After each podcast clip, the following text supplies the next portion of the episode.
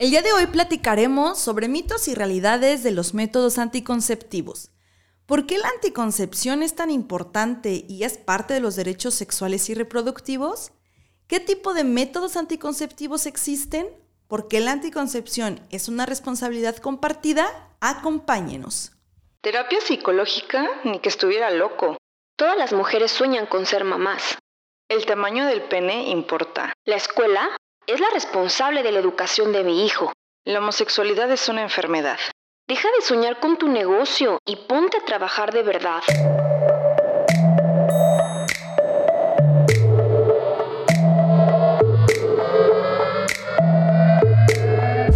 Te habla Georgina y Susana Sánchez. Con el fin de cuestionarnos y generar criterios propios, descubramos mitos y realidades sobre el amor, la nutrición, la sexualidad, las emociones, emprendimiento, educación y muchos temas más.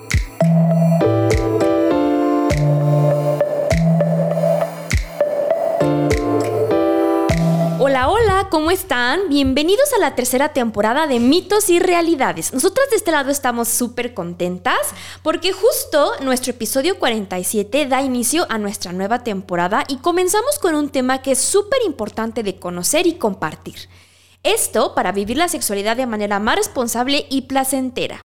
Hola, hola Susi, ¿cómo estás? Hola, hola Geo, como decía, súper emocionada por esta tercera temporada y para inaugurarla desmentiremos mitos y descubriremos realidades sobre los métodos anticonceptivos. Es un tema bien importante pero que poco se habla de ello y que también existe mucha información rodeada de mitos. Sí, exactamente. Creo que lo poco que hablamos sobre este tema, que puede ser en la escuela o pocas veces en la familia, realmente no lo aplicamos, ¿o sí? O sea, existen muchas infecciones de transmisión sexual, embarazos no deseados, y estas son algunas consecuencias precisamente de que muchas personas no utilizamos o no se utilizan los métodos anticonceptivos como se debería, a pesar de que es un tema casi casi obligado en la escuela, en la secundaria. Yo me acuerdo que en biología lo veíamos o en ciencias naturales, pero realmente no lo utilizamos o no lo aplicamos como deberíamos. Pero también la manera en cómo se ve el tema o la profundidad del tema, creo que ahí falta.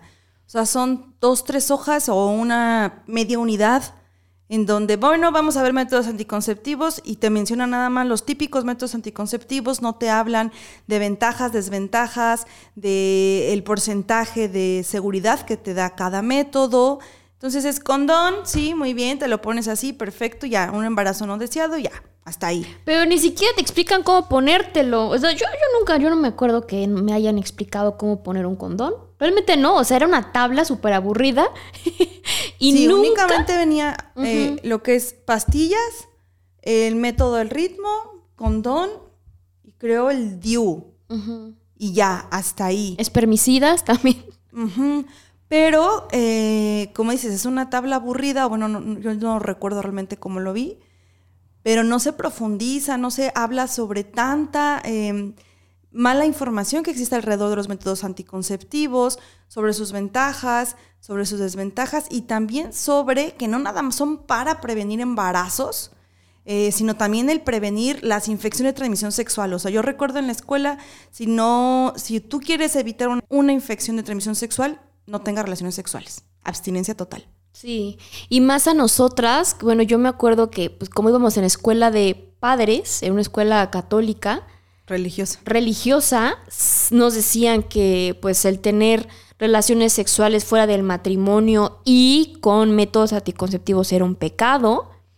Usar condón, o sea que el hecho de tener relaciones sexuales con condón era, no era de Dios porque estás evitando eh, la cuestión natural de la procreación, que era el objetivo del matrimonio, ¿no? Entonces también es un tema que te empiezas a llenar de un montón de mitos y de miedos y de desinformación, ¿no?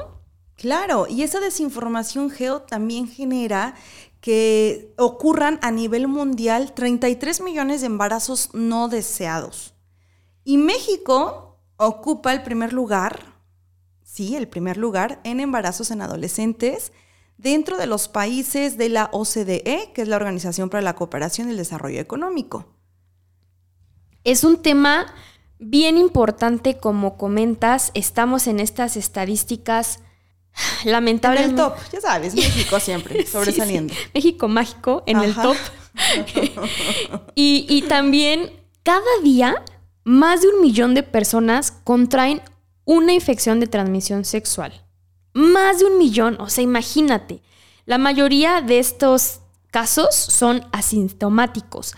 Entonces, imagínate la cantidad de personas que transmiten y contraen infecciones de transmisión sexual sin ni siquiera saberlo.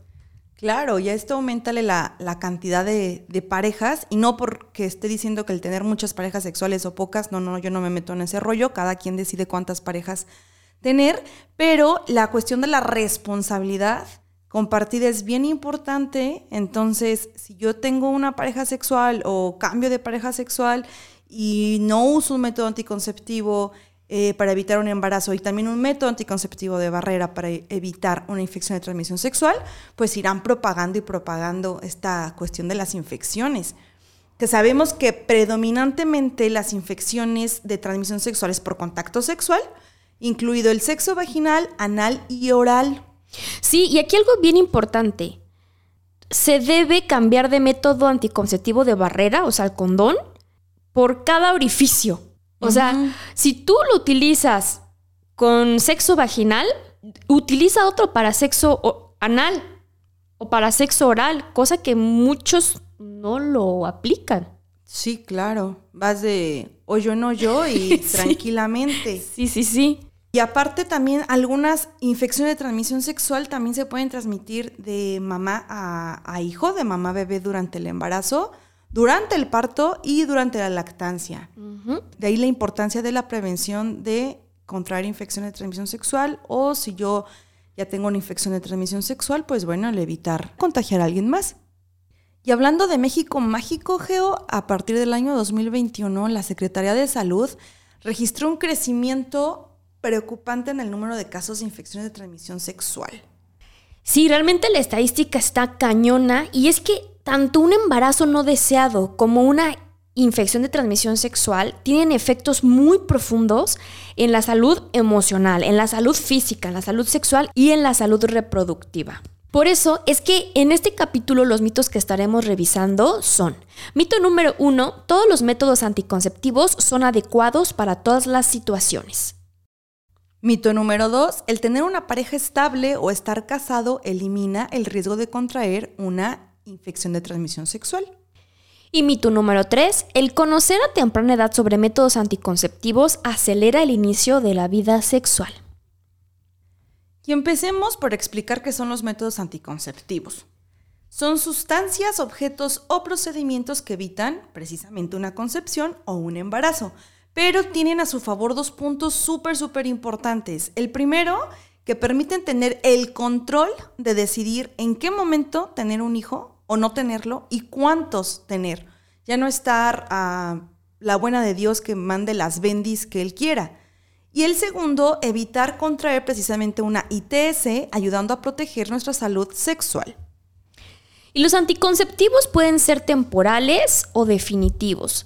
Los temporales son los que cuando los utilizas en cierto periodo o en ciertos actos sexuales te protegen de un embarazo o puede ser también de una infección de transmisión sexual. Y los definitivos son los que cuando se aplican o se realizan ya no hay vuelta atrás. O sea, es decir, si tú en un futuro deseas tener hijos, ya no, ya no se puede. Son irreversibles. Son irreversibles, exactamente. Y ojo, aquí hay algunos métodos anticonceptivos que protegen de un embarazo no deseado, y algunos también protegen de infecciones de transmisión sexual, pero no todos tienen la doble función. Y los vamos a ir explicando poco a poco cada uno de ellos. Y para comenzar, les comentamos que los temporales se clasifican en hormonales, mecánicos o de barrera y los naturales. Pero antes de comenzar a explicar cada uno de estos métodos, nos gustaría comentar algo respecto al mito número uno, que refiere que todos los métodos anticonceptivos son adecuados para todas las situaciones. Aquí podemos comentar que cada persona y cada organismo es distinto. No todos los anticonceptivos sirven para todas las personas. Dependerá mucho de la situación actual de cada quien, la situación de vida e incluso los planes a futuro que cada uno tenga. Y con esto desmetimos el mito número uno. Por lo que para elegir un método anticonceptivo ideal para ti, te recomendamos y te sugerimos de la manera más atenta que acudas a Consejería en Sexualidad y consultes a un ginecólogo o a un profesional de la salud. ¿Esto para qué? Para que te expliquen los contras, los pros, los efectos secundarios y respondan todas las dudas que tengas acerca de un método anticonceptivo o de todos los métodos anticonceptivos y tú puedas comparar y así elegir el método que más se adecue a tu plan de vida, a tu vida sexual y a tu organismo. Y es que la mayoría de los métodos anticonceptivos son hormonales y son meramente para las mujeres. Entonces, sí es bien importante que nosotros eh, conozcamos cómo está nuestra salud en general, cómo está nuestro organismo, si no existe alguna contraindicación para utilizar X o Y método. Y esto, como mencionaba Geo, es en consejería en sexualidad o directamente con un ginecólogo o ginecóloga para que eh, podamos elegir cuál es el idóneo. Sí, exacto. Incluso si tienes alguna enfermedad, si tomas algún otro medicamento, o sea, hay muchos factores que pueden influir en qué método anticonceptivo es el ideal. Comencemos explicando sobre los anticonceptivos hormonales que se basan precisamente en el uso de hormonas sexuales femeninas, como en el caso de la progesterona y el estrógeno, para prevenir el embarazo y no tienen ninguna acción en la protección contra infecciones de transmisión sexual como por ejemplo la píldora anticonceptiva, el anillo vaginal, em, la inyección anticonceptiva, el parche, el implante o la píldora del día siguiente. La píldora anticonceptiva es uno de los métodos más populares de todo el mundo. Muchas mujeres hoy en día la utilizan y es un invento que revolucionó al mundo entero. Su descubrimiento fue por Ernesto Miramontes Cárdenas, un estudiante de química de la UNAM. Es decir, es un invento 100% mexicano. Esto fue en el año de 1951 y 10 años después, en el 61, sale al mercado en Estados Unidos. Y fue toda una revolución este invento porque las mujeres comenzaron a tener decisión sobre su vida sexual. Recuerden que antes de la píldora era, como dijo Susi, las bendis que Dios te quiera mandar y con poco control de natalidad. Entonces las mujeres empezaron a tener decisión sobre esto, sobre cuántos hijos tener, sobre si tener o no. Comenzaron a tener derecho a uno fundamental, que es el sexual y el reproductivo. Y así las mujeres pudieron trabajar, estudiar más libremente teniendo una sexualidad mucho más autónoma. Pero precisamente por esta situación, porque era algo nuevo, algo revolucionario, hubo muchísima oposición para su uso era un pecado y muchas feministas que propagaban su uso terminaron en la cárcel. Bueno, y la píldora anticonceptiva debe tomarse eh, una dosis diaria, sin falta. Si no se toma diariamente la píldora, puede fallar este método y puede ocurrir un embarazo no deseado. La píldora también ayuda en algunos casos a reducir la incidencia de algunos tipos de cánceres, como cáncer de ovario o de endometrio, pero por sí sola no previene de contraer una ITS. Exactamente. Y el parche anticonceptivo es otro método hormonal. Es un parchecito cuadrado que se aplica en la piel y este debe ser sustituido por otro cada siete días. Después de tres semanas, la mujer debe dar un tiempo de descanso de una semana sin colocárselo. Otro anticonceptivo hormonal es el implante anticonceptivo que tiene una eficacia del 99.5% y se implanta debajo de la piel. Al momento de que está debajo de la piel, libera de manera continua una sustancia que es sintética de la progesterona, que es el etonogestrel. El implante tiene que ser colocado en un consultorio ginecológico y el procedimiento es rápido, dura solamente de 2 a 3 minutos y este tiene una duración de 3 años. También es necesario que eh, tu ginecólogo te diga qué tipo de implante es el idóneo. y tampoco previene las ITS. Ni el parche, ni la píldora, ni este eh, implante. Hasta ahorita de los que llevamos, ninguno previene de ITS. Tampoco la inyección anticonceptiva que esta inyección puede ser administrada en intervalos de 30 o 90 días, dependiendo de la marca, y se administra de manera intramuscular o subcutánea. La aplicación debe ser hecha de manera ginecológica o por servicio de enfermería y se recomienda no usar anticonceptivos inyectables más de dos años, ya que puede producir descalcificación. Otro método hormonal es la píldora del día después o el día siguiente, que también está rodeada de mitos pero esta es un anticonceptivo de emergencia. Contiene dosis muy elevadas de hormonas y solamente debe ser utilizada en casos donde el método anticonceptivo habitual llega a fallar. Debe tomarse lo más rápido posible con un límite de 72 horas para que sea útil y después de tres días la píldora ya no es capaz de prevenir un embarazo. La píldora del día después no es abortiva, como muchos mitos que se que existen alrededor de ella. Y ojo, debe ser utilizada como una medida de emergencia, no como un anticonceptivo regular. Muchísimas personas utilizan la pastilla del día siguiente o píldora del día después como un método regular y esto es completamente... Es peligroso porque no son dulces. no son dulces, o sea, es una bomba de hormonas que precisamente es una, es una barrera y te ayudan a evitar el embarazo, pero es está cargadísima de hormonas. Entonces no son dulces, no es un método anticonceptivo regular. Ojo, cuidado con el uso constante de este, de este método. El anillo vaginal es otro método hormonal y es un anillo flexible de silicón que libera progesterona y estrógeno puede ser insertado por la propia mujer y no causa ninguna molestia.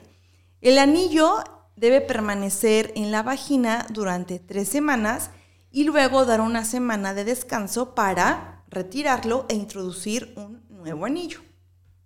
Aquí vamos a ser bien reiterativas, ya lo dijimos, pero les volvemos a comentar. Los anticonceptivos hormonales previenen embarazo.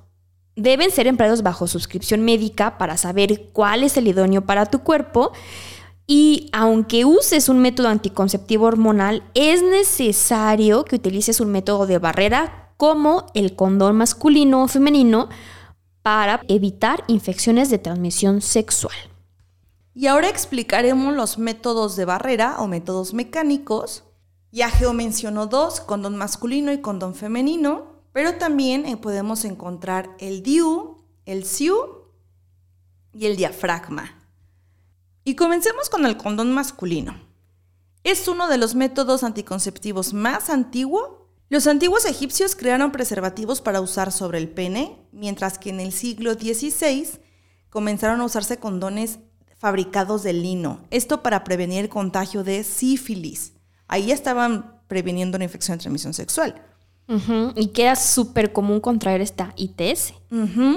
Y ya para el siglo XVIII se popularizaron los condones, en ese entonces hechos de intestinos de animales. Hoy en día los preservativos vienen en una gran variedad de estilos, formas, colores, texturas, sabores, tamaños. Hasta fosforescentes hay. Sí, fosfo, fosfo. La mayoría de condones están hechos de látex y si usas condones de látex, aquí hay que evitar el uso de lubricantes a base de aceite Usa solo lubricantes a base de agua o silicona porque tienden a romperse. O sea, si usas el, perdón, si usas el lubricante de aceite, tienden a romperse. Sí. Si tienes alergia al látex, la opción para ti son los condones de poliuretano y sintéticos que son más duraderos que el látex y que también permiten el uso de lubricantes, esto sí, a base de aceite. Y alrededor del condón masculino existen muchísimos, muchísimos mitos. ¿Cuántas veces hemos escuchado o incluso mencionado es que no se siente igual?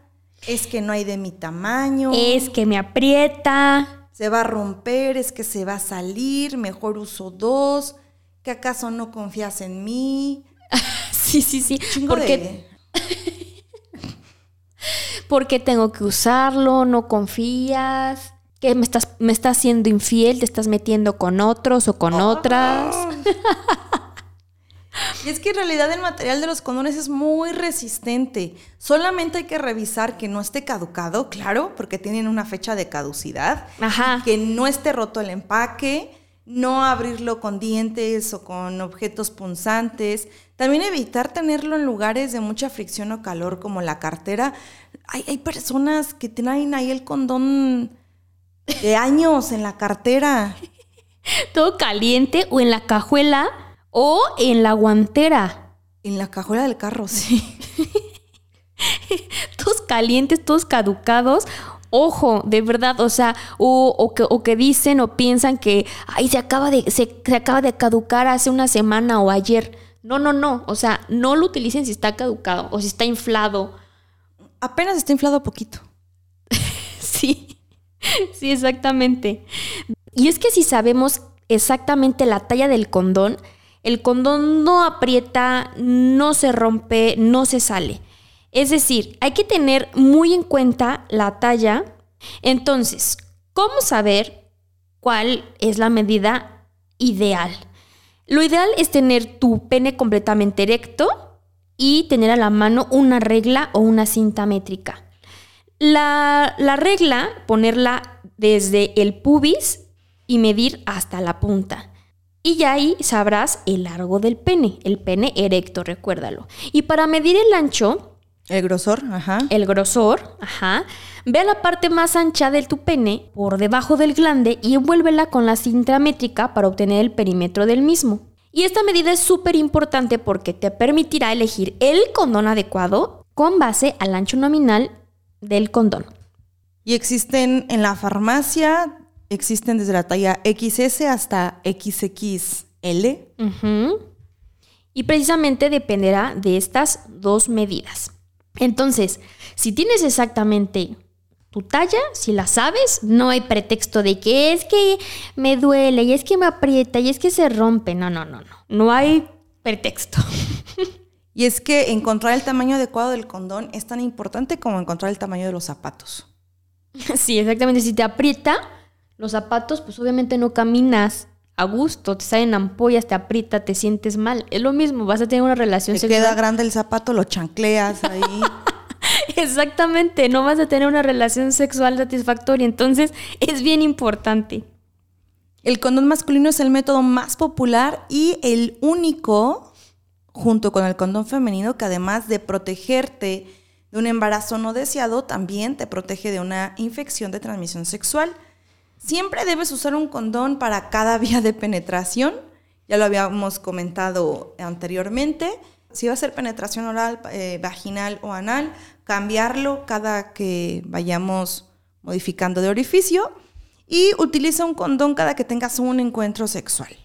Los condones son efectivos en el 98% de los casos y se usan correctamente. Así es. Ahora, vamos al condón femenino, que es un condón interno. Este tipo de anticonceptivo también es una herramienta muy valiosa.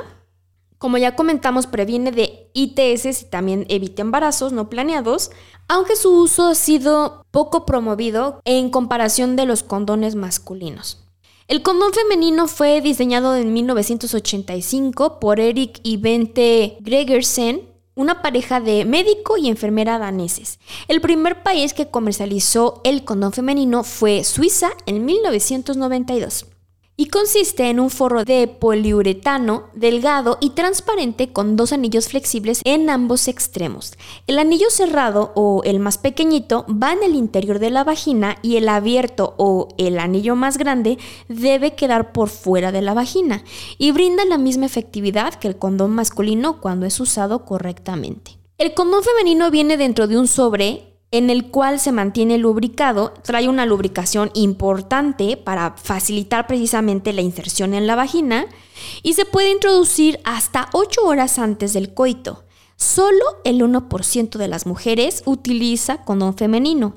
Si perteneces a este 1%, sabrás que el costo se multiplica entre 3 a 4 veces más que el condón masculino, aunque también hay instituciones públicas y privadas que los entregan de forma gratuita. El condón femenino también se puede utilizar durante la menstruación, durante un embarazo o después de un parto. Ahora, el diafragma es otro método de barrera y se trata de un disco de goma que se usa para cubrir el cuello del útero e impide que ingrese el semen.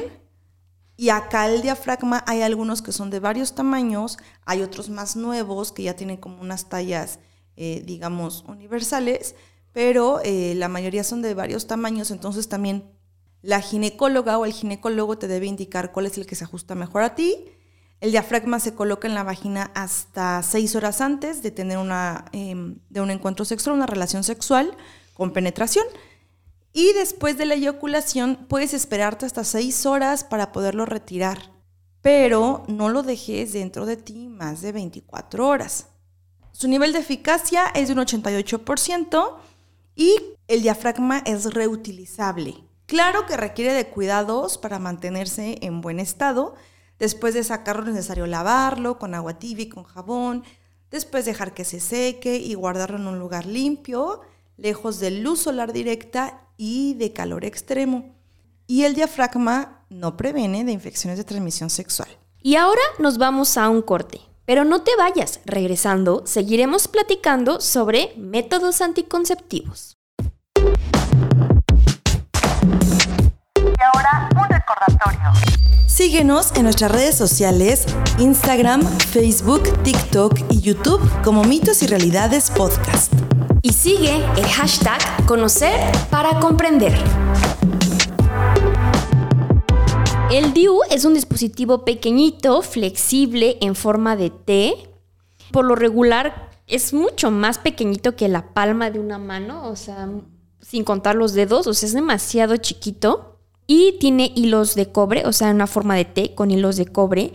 Es altamente efectivo ya que el cobre inmoviliza a los espermatozoides, no permitiendo que se unan con el óvulo. Y este es un tipo de anticonceptivo reversible de larga duración que se inserta dentro del útero y la mayoría de las mujeres lo toleran bien, pero debe colocarse por un profesional de la salud. Las mujeres que aún no han tenido hijos pueden usarlo también y su eficacia es del 99%. Se puede retirar en cualquier momento con ayuda de algún ginecólogo o ginecóloga. Su duración puede variar de 3 a 10 años y tu médico debe informar cuál te colocará y su duración. Cuando se retira, recuperas tu fertilidad en un ciclo menstrual. Para muchas mujeres el DIU es una excelente opción anticonceptiva porque la mayoría lo pueden usar de manera segura y sin inconvenientes. Sin embargo, recuerda que no todas las personas somos iguales y que dependerá mucho de cómo lo acepte tu cuerpo. De aquí la importancia de hacer un seguimiento y un chequeo después de que te lo coloquen para medir los síntomas o para identificar efectos secundarios. Si te lastima, si te molesta en tu día a día o en el momento de tener relaciones sexuales, revísalo, chécalo para que lo acomoden. Aquí, ojo, también existen muchos mitos alrededor del DIU. El típico es de que es que siento el DIU. O sea, estoy penetrando yo, hombre, y siento, siento los hilitos de cobre. Falso, completamente falso. Si un DIU está colocado correctamente, hombres, ustedes no sienten nada. Sí, sí, sí, sí está mal colocado, ahí chequenlo con su incluso ginecólogo. También, pues genera em, daños en el organismo de la mujer. Claro. De ahí que te lo colocan y tienes que ir también a revisión para ver cómo lo va aceptando tu cuerpo. Claro. Y si quedó bien colocado. Sí. Y aquí también hay algo bien importante y bien aterrador alrededor de el DIU. Algunas instituciones de salud acostumbran a poner el DIU a mujeres después de dar a luz. Pero sin preguntarles. Exacto, ese es el problema, que no les preguntan. Recuerden que los médicos deben preguntarte sí o sí si deseas que te coloquen algún DIU o algún método anticonceptivo. Te lo deben preguntar, es tu derecho. Y si eres médico o profesional de la salud, recuerda que debes preguntar, porque si no lo haces estarías ejerciendo violencia obstétrica. Cada mujer debe decidir libremente sobre su cuerpo y decidir si desea algún método anticonceptivo o no. Sí, Geo, porque ha ocurrido que luego llegan mujeres precisamente a revisión o por emergencias porque ocurre algo en el organismo o su organismo está rechazando el DIU no se lo colocaron correctamente o ya se generó alguna complicación. y ellas ni enteradas de que tenían dentro de su cuerpo un dispositivo. Exacto. Sí, porque el momento de que dieron a luz se lo colocaron, pero no les preguntaron. Y ya llegan después con infecciones o porque les molesta. Y eso, las que se enteran, ¿no? Porque Sí, muchas claro, veces. A las pues, que les genera reacción. Ajá, muchas veces ah, lo acepta muy bien el cuerpo y vas por la vida con un método anticonceptivo sin conocerlo. O en el caso de, eh, yo conozco personas de que intentaban quedar embarazadas y no lo lograban y no lo lograban.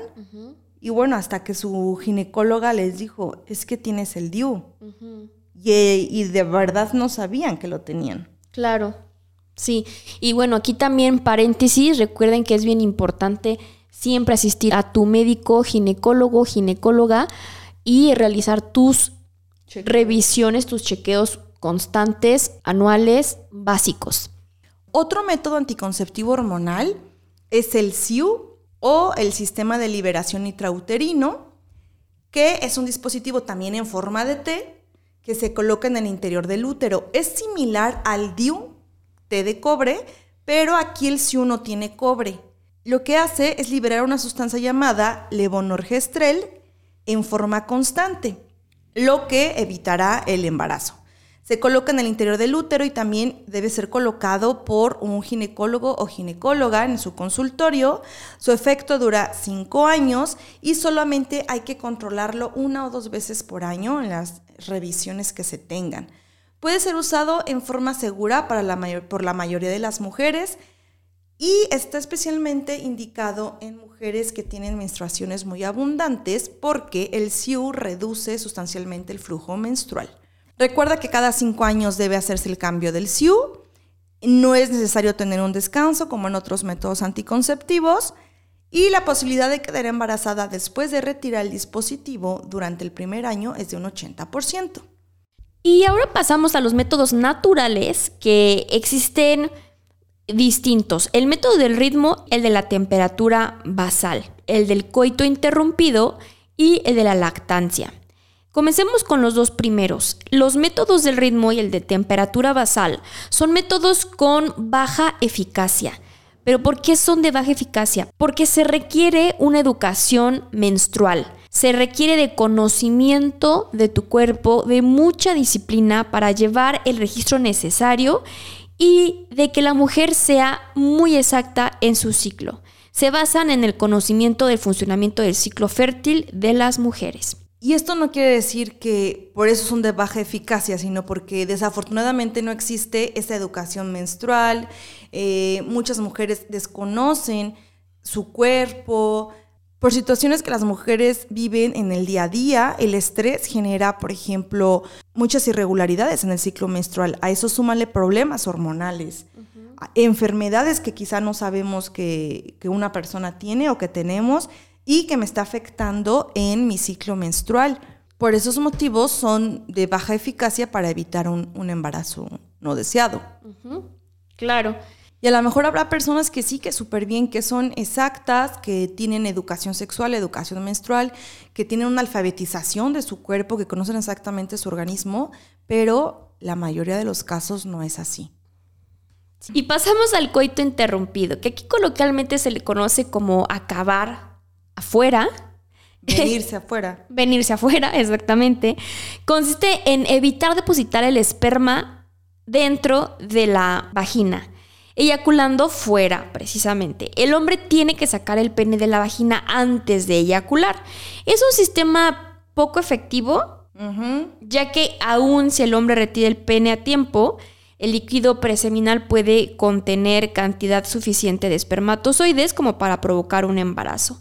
Su eficacia es baja y no previene de infecciones de transmisión sexual. Pero su eficacia es baja debido a que pocos hombres saben controlar sus eyaculaciones o se salen a destiempo o también se combina con otros factores que ayudan a un embarazo, por ejemplo, que... Días fértiles. Exactamente. Entonces, no es tan efectivo. Y acá en México, Geo, de los métodos anticonceptivos que más se utilizan entre adolescentes y jóvenes en la primera relación sexual es el coito interrumpido, el método del ritmo y el preservativo masculino.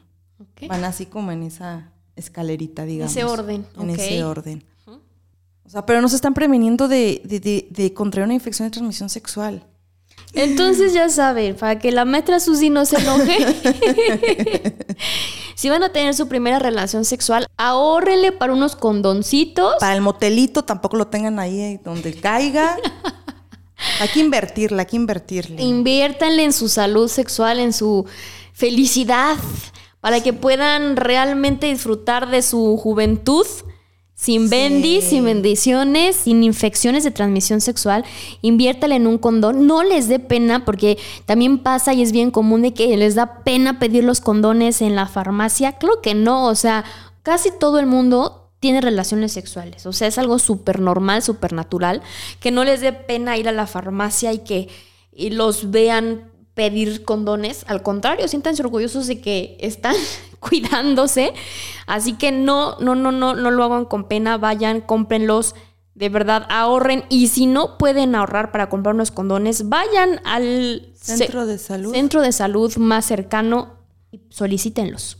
También es un derecho, es parte de los derechos sexuales y reproductivos, porque muchas veces está el mito de cómo yo voy a ir y pedir un preservativo a la farmacia, que van a decir que soy una promiscua, que van a decir de mí.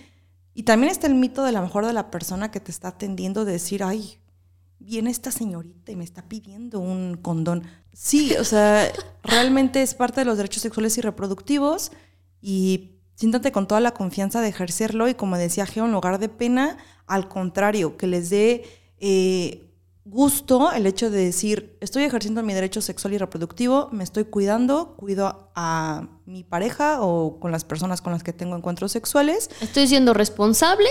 y aparte vivo mi sexualidad de una forma placentera, Sí, sexo seguro. sexo protegido. Así es. Que incluso hablando de placentero, Geo, perdón que, que me debraye, pero eh, psicológicamente, el hecho de que tú estés usando un método anticonceptivo y sabes que no va a haber ninguna bronca de, híjole, y si se, se chispotea, y si sí queda embarazada, y si sí le embarazo, y si no sé qué tanto, y si, y que, y si la infección de transmisión sexual, o sea, eso no te está generando que realmente tengas un placer total. Claro, ni paz mental. Ni es paz horrible estar pensando de, puta madre, ¿qué tal que ya le embaracé? ¿Qué tal que...? Es una ansiedad horrible. Sí, y, y con eso no disfrutas. Entonces, si tú te cuidas, si tú estás cuidando también a tu pareja, créanme que sus encuentros sexuales van a ser más placenteros. Sí, exactamente. Y también aprendan a ponerse un condón. Eso es algo bien básico. De verdad, o sea, pregunten a sus maestros, pregunten a sus maestros de biología, de ciencias naturales, también que no les dé pena. Es la responsabilidad de la chamba del profe educarlos. Y si les da pena al profesor, si pueden, tienen la apertura con sus papás, pregunten. Y no investiguen. Hay, o sea, el internet es maravilloso. Pueden buscar enciclopedias de sexualidad, pueden buscar información adecuada. No pornografía. En relación con el episodio que tuvimos de porno, sabemos que la pornografía no es educación sexual, pero chéquenlo en páginas de sexualidad que tengan un fundamento científico. Ahí chequen cómo pueden ponerse correctamente un condón. Y ahora sí, vamos con el otro método anticonceptivo natural que es la lactancia o conocido como MELA, el cual se utiliza cuando una mujer amamanta a su bebé frecuente y constante. Si ocurre esto, la mujer no menstrua y sus niveles de prolactina son elevados. Esto provoca que las hormonas de la ovulación se mantengan lo suficientemente bajas como para no ovular y por lo tanto no puede quedar embarazada. Siempre que la mujer amamante no menstrue y ojo, que amamante de forma constante, este método se puede usar durante los seis meses posteriores al parto. Cuando se deja de cubrir cualquiera de estas condiciones, lactancia exclusiva, amenorrea o más de seis meses posteriores al parto, debe dejar de usarse este método. Tampoco previene de infecciones de transmisión sexual. Si se adopta alguno de estos métodos anticonceptivos naturales, es necesario realizar una consulta con un profesional de la salud para evaluar las mejores opciones que también se adecúen a tus hábitos, a tu proyecto de vida y a tu cuerpo. De los métodos que les platicamos son los métodos temporales, pero ahora vamos con los permanentes o con los definitivos, que son aquellos que se realizan mediante intervención quirúrgica. Ahí sí requiero ir primero con mi ginecólogo, con mi ginecóloga, decirle, ¿sabes qué? Quiero realizarme este método de manera definitiva. O con tu profesional de la salud, eh, no sé, un urólogo en caso de los hombres. Y se requiere una intervención en un hospital o en un centro sanitario para poder realizar cualquiera de estos métodos. Para las mujeres existe la ligadura de trompas o la salpingoclasia. Este método consiste en ligar precisamente las trompas de falopio, impidiendo así el paso de los óvulos desde los ovarios hasta el útero y de esta forma evitar el embarazo. Se realiza mediante una pequeña intervención quirúrgica, claro, bajo anestesia, y una vez realizada se sigue manteniendo la menstruación, la ovulación y el deseo sexual no se afecta para nada. También existen mitos alrededor de este método en donde ya la mujer no menstrua, en donde se baja el, deseo sexual, o sea, también depende de la edad de cada mujer, ¿no? Pero em, en general no, no afecta el deseo sexual. Y para el hombre, la vasectomía. Esta intervención quirúrgica consiste en seccionar o cortar los conductos deferentes encargados de llevar los espermatozoides desde el testículo al exterior cuando se eyacula. Una vez realizada, los espermatozoides que a diario se producen son reabsorbidos por el mismo organismo. La vasectomía no impide la eyaculación, no afecta la capacidad sexual ni la erección. Y estos métodos, tanto la ligadura de trompas de falopio como la vasectomía tienen una efectividad de 99 al 100%. Tampoco previenen de infecciones de transmisión sexual. Y aquí con estos métodos hay que tener eh, un seguimiento adecuado porque en consejería en sexualidad nosotros hemos tenido varios casos en donde se realizan precisamente estos métodos definitivos y em, el deseo sexual se ve afectado. Por lo general se da más en hombres pero orgánicamente no existe algo que comprometa la cuestión del funcionamiento sexual y del deseo. Entonces, este tipo de trastornos se tratan de una manera a nivel emocional o a nivel psicológico, porque también se cree que, bueno, con la vasectomía el hombre deja de ser hombre, el hombre se convierte en homosexual. Pierde su virilidad. Pierde su virilidad, entonces... Masculinidad. claro, entonces todo esto probablemente genere una afectación en, la, capacidad sexual, pero no es porque la intervención en sí lo, lo provoque. Lo provoque. Entonces, si ustedes como mujeres o como hombres desean realizarse alguno de estos métodos definitivos, tanto ligadura de trompos como vasectomía, recuerden que la cuestión de la capacidad sexual y deseo sexual no está afectado. Y antes de realizarlo, piénsenlo muy bien porque recuerden, son métodos definitivos, no hay vuelta atrás. Entonces, revísenlo, medítenlo, piénsenlo y si desean hacerlo, con un ginecólogo o con un urólogo podrían hacerlo. Aquí también existe mucho estigma con relación a, a quién aplicarle los métodos definitivos si ya tuviste hijos, si eres una mujer grande, si eres un hombre grande, si ya tuviste hijos también como hombre. Porque muchos médicos se niegan. O, o, o, perdón, Susi, o si eres una persona con discapacidad. Ahí también de, es que sí, lo tenemos que aplicar. Ajá, y tampoco se les pregunta. Preguntan y se les toma en cuenta. Claro, entonces, eh, independientemente de si ya tuviste o no tuviste hijos, no es como la credencial para decir sí, si eres candidato o no eres candidata. De los métodos que mencionamos, recuerden que los únicos que son de doble protección, o sea, que previenen embarazos y también previenen el contraer ITS, son el condón masculino y el condón femenino. Y con relación al mito número dos, que señala que el tener una pareja estable o estar casado elimina el riesgo de contraer una infección de transmisión sexual, podemos comentar que el tener pareja estable disminuye la probabilidad de contraer una ITS, pero no la elimina. Es más común de lo que creemos que las parejas estables sean infieles y sin protección alguna. Sobre todo en el caso de los hombres. No es por echarles tierra a varones, pero, pero el 90% de las mujeres acá en México que contraen el VIH son contagiadas por su pareja estable. Esto de acuerdo con la UNAM, con Censida y con AHF México. Y aún en pleno siglo XXI es un estigma social solicitar a tu pareja estable que utilice un método anticonceptivo de barrera como el condón. Se piensa que por estar casados o por ser una pareja estable no se debe utilizar protección. Sin embargo, esto es un mito y es sumamente importante utilizar métodos anticonceptivos aún en relaciones estables o estando casadas, ya que 9 de cada 10 mujeres con VIH fueron contagiadas por su pareja estable, muchas de ellas estando en matrimonio. Con esto desmentimos el mito número 2.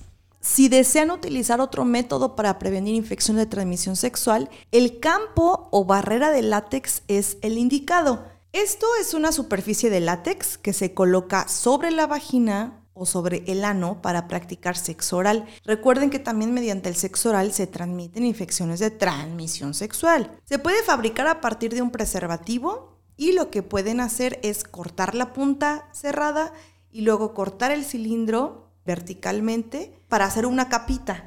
Como, una, como- mallita. Ajá, como una hoja de látex. Ándale, como una hojita de látex, sí. O también se puede usar el papel, desconozco el nombre, pero es este papel que se usa para la cocina, como para envolver alimentos. Uno Eh, transparente. Ay, no. El aluminio, no. No. Uno transparente. El papel film. ok, el papel film de cocina. Ajá. Ese también lo pueden recortar y hacer como esa mallita de, de, de- protección, tanto para sexo em, oral vaginal o oral anal. Los beneficios pueden ser usados por todas las personas, a diferencia de los métodos hormonales que se requiere saber exactamente cuál es el idóneo, digamos, para tu organismo. No es meramente un método anticonceptivo porque no te va a prevenir de un embarazo, pero sí es preventivo de infecciones de transmisión sexual y de VIH. Y si quieren hacer sexo oral en penes, entonces les recomendamos el condón.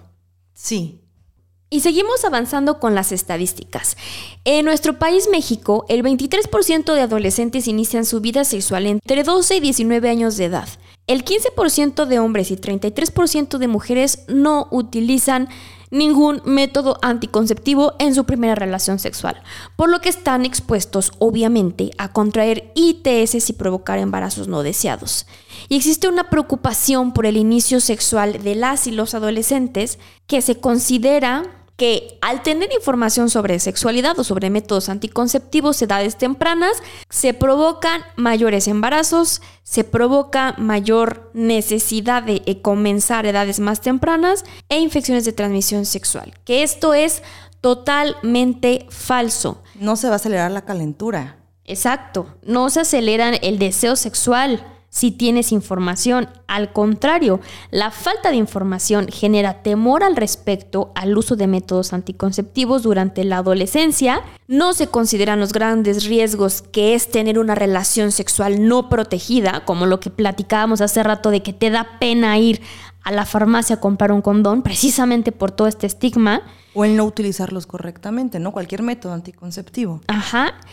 Y tampoco se conoce Los riesgos de tener un embarazo a, a edades tempranas, el riesgo de parto, Sí. también mientras eres niña o adolescente, porque las complicaciones del embarazo y parto son la principal causa de muerte en niñas y adolescentes. Claro, porque las niñas y adolescentes tienen mucho riesgo durante el embarazo, durante el parto, y eso se desconoce. También se, se platica muy poco de todas las consecuencias emocionales, económicas, sociales que existen alrededor de un embarazo precoz. El embarazo en adolescentes constituye un problema social y económico muy importante a nivel mundial y en México no es la excepción. Todas las evidencias señalan que la educación sexual con información real, científica y humanista es fundamental y no solo desde el punto de vista de la cuestión salud, sino también desde un enfoque social. La educación sexual y reproductiva desde edades tempranas es un derecho para brindar conocimientos necesarios y evitar riesgos. Con esto desmentimos el mito número 3, ya que el conocer a temprana edad sobre métodos anticonceptivos no acelera el inicio de la vida sexual. El conocimiento, práctica y valía de los derechos sexuales y reproductivos aún estaría pendiente en el ámbito educativo, en el ámbito social, en el ámbito informativo y de desarrollo de la sexualidad de todas las personas. Sí, así que si eres padre de familia, si eres miembro de alguna institución educativa, por favor, por favor, quítate este mito de que si informas a los niños y a los adolescentes sobre eh, la sexualidad o si les brindas una educación sexual pertinente, van a generar un deseo sexual precoz y van a querer tener relaciones sexuales precozmente. Esto es totalmente un mito, como lo acabamos de explicar. Al contrario, evita el inicio de una relación sexual precoz, se tiene mucho más información y se puede disfrutar y evitar muchos problemas como violaciones, embarazos no deseados y como infecciones de transmisión sexual. Y no solamente las personas que pertenecen a esos ámbitos, Geo, la sociedad en general debería comenzar a desmentir estos mitos. Exacto. Y recuerden que la anticoncepción es un tema compartido, no solo es responsabilidad de una parte, en este caso la mejor responsabilidad meramente de la mujer o meramente del hombre, sino de todos los involucrados en las relaciones. Sí, ya revisamos que la mayoría de los métodos anticonceptivos son para quién? Para las mujeres. Pero aquí lo importante es que se comparta la responsabilidad y no solo conocer y enterarse de que existe gran variedad de métodos anticonceptivos, sino que se pongan realmente manos a la obra y decidamos cuidar nuestra salud sexual y reproductiva. Sí, exacto, porque si no nada más nos vamos a quedar como en la escuela secundaria, en la primaria que nos enseñaron una embarrada, pero no hacemos nada al respecto. O sea, es como, ah, me entra por un oído, me sale por otro, pero lo, como dice Susi, lo realmente importante es ponernos manos a la obra, decidir qué método anticonceptivo vamos a utilizar. Lo ideal es protegernos de esas infecciones de transmisión sexual. Recuerden. Que van en aumento. Ajá, que van en aumento y que recuerden que tener una pareja estable no es garantía. Y así podemos vivir nuestra sexualidad con responsabilidad, cuidar de nosotros mismos, cuidar de las parejas que decidamos tener y precisamente tener encuentros sexuales mucho más satisfactorios. Y no achacarle a todas las mujeres de, ay, pero es que no te estabas cuidando o qué. sí, sí, sí. No esperemos más para ejercer nuestros derechos sexuales y reproductivos. Y con esto nos vamos a los tips de este episodio.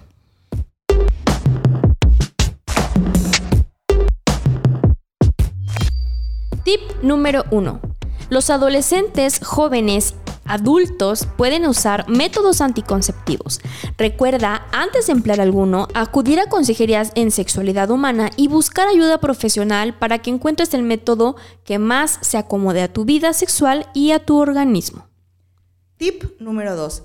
El sexo protegido no entra en negociación.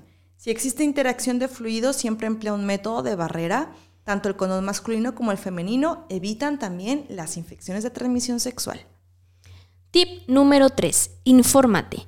Estar informado sobre los métodos anticonceptivos permite tomar decisiones de manera libre y responsable sobre tu sexualidad. Tip número 4. Fomenta su uso. Independientemente del método anticonceptivo que emplees, fomentar su uso es una estrategia de prevención y promoción de una vida sexual educada, responsable y consciente. Y aquí hemos llegado al final de este primer episodio de nuestra tercera temporada. Si conoces a alguien a quien le pueda servir la información, no dudes en compartirla. En nuestras redes sociales nos encuentras como Mitos y Realidades Podcast. No te olvides de seguirnos en nuestras redes sociales y calificar el podcast. Muchas gracias por estar, ámense mucho y vibren bonito. Chao. Gracias por escucharnos. Tú eres parte fundamental de este proyecto. Si te gustó nuestro contenido, ayúdanos a compartirlo. Síguenos en nuestras redes sociales y coméntanos sobre qué mitos y realidades te gustaría que descubriéramos juntos. Encuéntranos en Instagram con el hashtag Conocer para Comprender.